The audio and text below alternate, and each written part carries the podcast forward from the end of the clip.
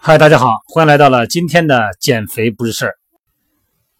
今天早上起来呢，一位朋友给我留言哈，他是因为跑步啊，当然了，他的职业是需要用跑步的方式来工作的哈，这个职业我就不能透露了哈，这是隐私。那么跑了三千米以后呢，膝盖呢出现了外侧的疼痛，然后呢早上起来给我截的图发的照片哈，在医院里边呃可能是单位的这个急诊室进行的处理。啊，给我指了一个位置啊，我看到这个位置是外侧副韧带啊，膝盖的位置。那么很多的这个有跑步职业的朋友们，或者说是一些跑友们哈、都会有这样一个困惑，有的时候吧，这个膝盖疼，当时呢也感觉不出哪儿疼来，呃，整体都疼，因为它肿了嘛。嗯，当时可能注意比较兴奋哈、没太注意，第二天呢感觉肿了，感觉都疼。其实很多种原因呢，它这个膝盖的位置太多啊，髌前韧带、左右副韧带、前后十字韧带啊，这个前后还有这个呃腘斜韧带、膝横韧带。所以说，一旦受伤的最初的时候，我们不能准确的了解到它的受伤的原因，在判断的时候呢，就会出现很多的问题。当然了，受伤以后呢，首先是要去检查哈、呃，受伤当时应该固定啊，应该固定一下，然后稳定住。然后去验检查，通过影像来了解到底是哪儿伤了，有没有伤到骨头，这个是必须的。那么我们这位朋友呢，他是内侧啊，或者是外侧副韧带啊，他是外侧副韧带，对他照片里边是个外侧副韧带。那么今天的音频呢，就给大家简介绍一下啊，这个内侧或者是外侧副韧带啊，这个受伤它的机理和处理方案哈。咱比方说，咱先说内侧副韧带吧。这个内侧副韧带呢，由直束和斜束组成，就是膝盖内侧哈，别管是左腿右腿。它的起点呢，是我们股骨的内上髁啊、向下的附着于胫骨的内侧髁和相邻的骨体，和膝盖的关节囊还有内侧的半月板，它是连在一起的，这是内侧副韧带。那么外侧副韧带呢，它也是起点，也是股骨的外上髁啊、向下延伸的到腓骨腓骨头。和外侧的半月板呢，它不连着。内侧、外侧的副韧带呢，在我们膝盖啊伸直的时候呢，就会处于紧张状态；在屈膝的时候呢，它是松弛状态；半屈膝的时候呢，是最松弛。所以说呢，半屈膝的位置呢，在这个状态下，它允许的关节啊做少许的内旋、外旋的活动。让咱们内侧或者是外侧副韧带呢受伤的动作有哪些呢？就当咱们膝关节伸直的时候啊、呃，膝盖的内外侧啊遭受冲击性的呃打击或者是压力，就会导致膝盖的过度的侧弯，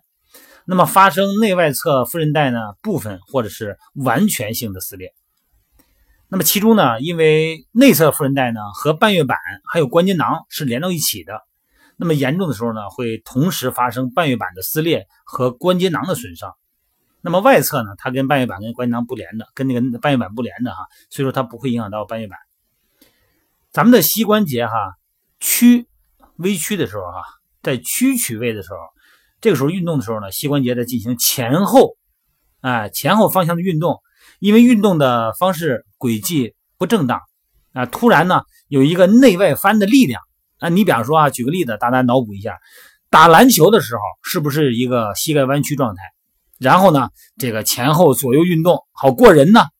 那这个突然加速，向左或者向右加速，就会导致内侧或者外侧的副韧带的压力突然加大。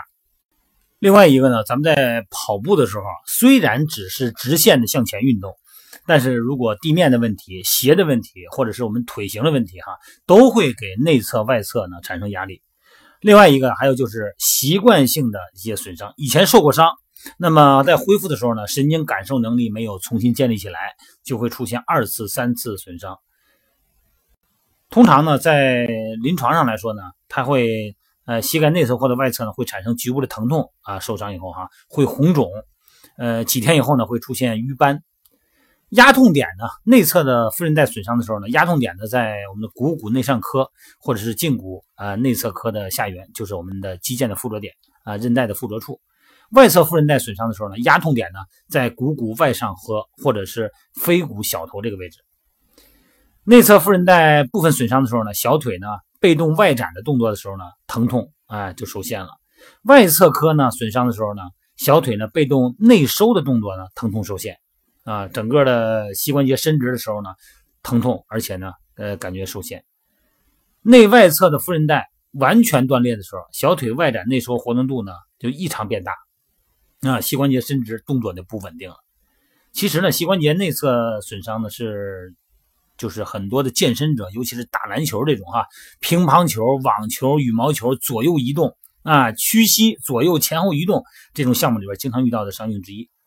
一般来说呢，呃，分为三级哈，一二三三个等级损伤，一级呢是最轻，三级呢是最重。一般来说呢，呃，一级损伤呢只需要休息两周左右，那你要三级损伤的话，恐怕得休息两三个月啊。如果不注意运动的话，咱们。这个咱就经常跑步的朋友吧，那就不用说打球的朋友们了。这个受伤的风险呢是非常大的。咱们膝关节哈内侧副韧带的损伤呢，一般呢发生在膝关节呢处于轻度的屈曲啊这个弯曲体位的时候，小腿呢突然外展啊造成。你比方说踢足球、打篮球这种剧烈运动啊，呃动作不当，或者是膝关节的外侧直接遭受打击啊，或者踢到这儿了，或者是撞到这儿了哈，呃小腿呢外展位。都可以让内侧副韧带损伤。还有一个，咱们经常跑步时候损伤的原因哈，咱们这位朋友是外侧损伤，在路面不平或者是环境不好的情况下，也会出现小腿的外翻情况，那内翻外翻都会有。这个时候呢，呃，可能出现的内侧或者外侧的损伤。一般出现损伤以后哈，昨天呢是礼拜天，在荔枝微课，在运动中我们需要注意什么？啊，这个里边我用 PPT 的方式呢，也介绍了这个话题。那么我们在扭伤以后啊，首先要做几个处理啊。第一个呢，就是先看这个创面有没有开放性，有没有破损。如果破损的话呢，必须经过消毒啊，包扎。然后呢，第一个做的动作应该是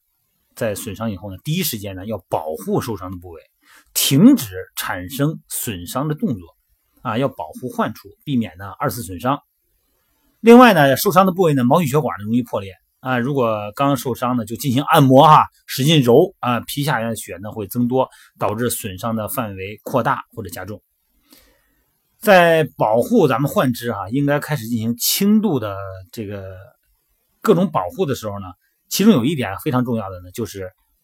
找一个安全的位置。你说现在我正在打着球呢哈，或者说正在特殊一个环境下，这一疼了我就地坐下了也可以。但如果这个环境呢很不安全的话呢，你最好挪一个安全的位置啊，然后进行保护。然后紧接着一个动作就是冷敷。这个冷敷呢，这个在很多的音频和每天直播里边、每拍直播里边我也都说过哈。冷敷呢是应急处理中效果最明显的，因为冷敷呢可以减轻疼痛和抽筋儿，那减少酶的活性因子，在受伤以后四到六小时所产生的肿胀呢，也因此而得到一定的控制。冷敷呢。还可以让血液的粘度增加，毛细血管的通透性变少，减少限制流向患处的血流量。再往下一个动作呢，就是稍微冷敷一下以后，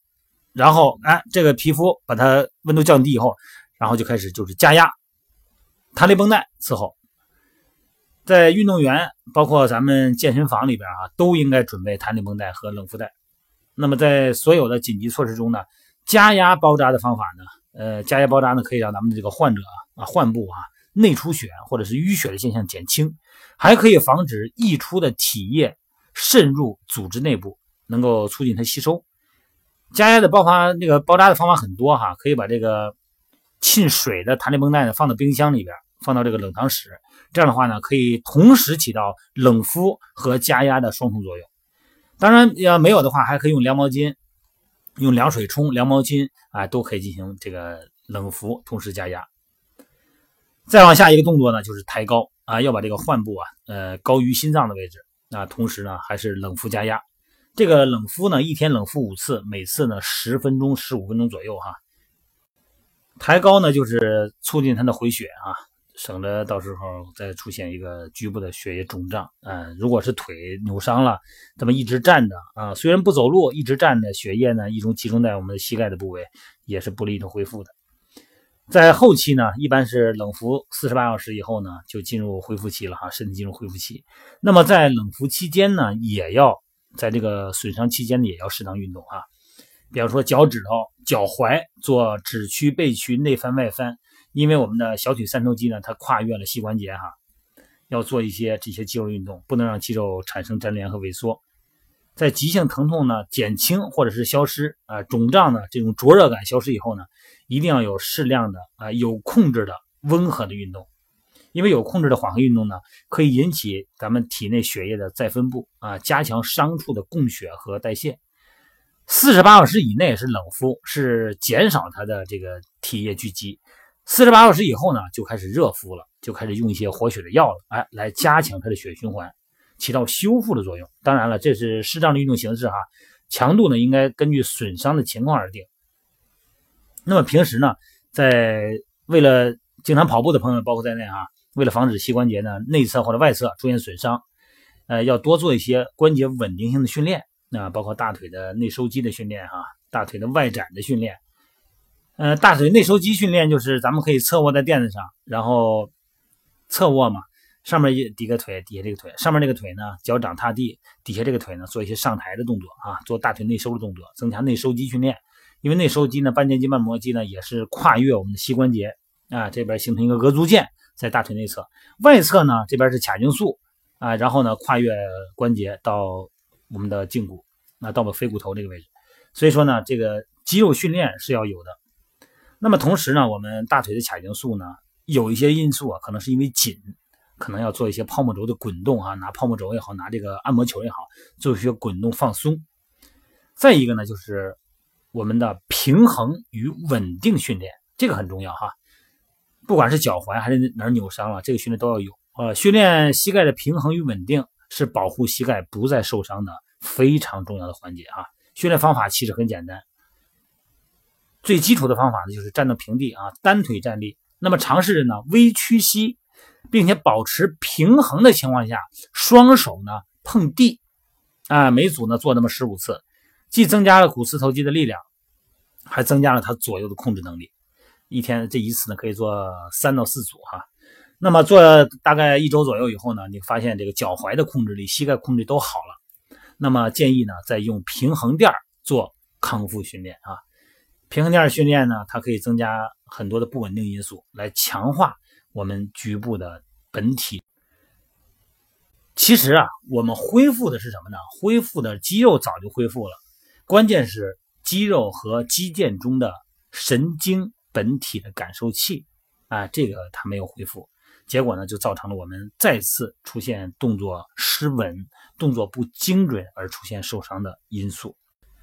好了，今天的话题呢，先聊到这儿哈。希望咱们这位朋友呢，能够尽早的恢复身体，呃，投入我们的工作中去哈，然后让身体恢复好。不仅仅是受伤的部位哈，还有其他的位置，包括脚踝呀这些关节，都能保持相对的肌肉平衡和稳定。平时在训练中呢，在工作中呢，这个人身体的灵活性哈，关节的灵活度也要注意加强哈。好了，各位，今天就聊到这儿啊，晚上美拍直播见啊。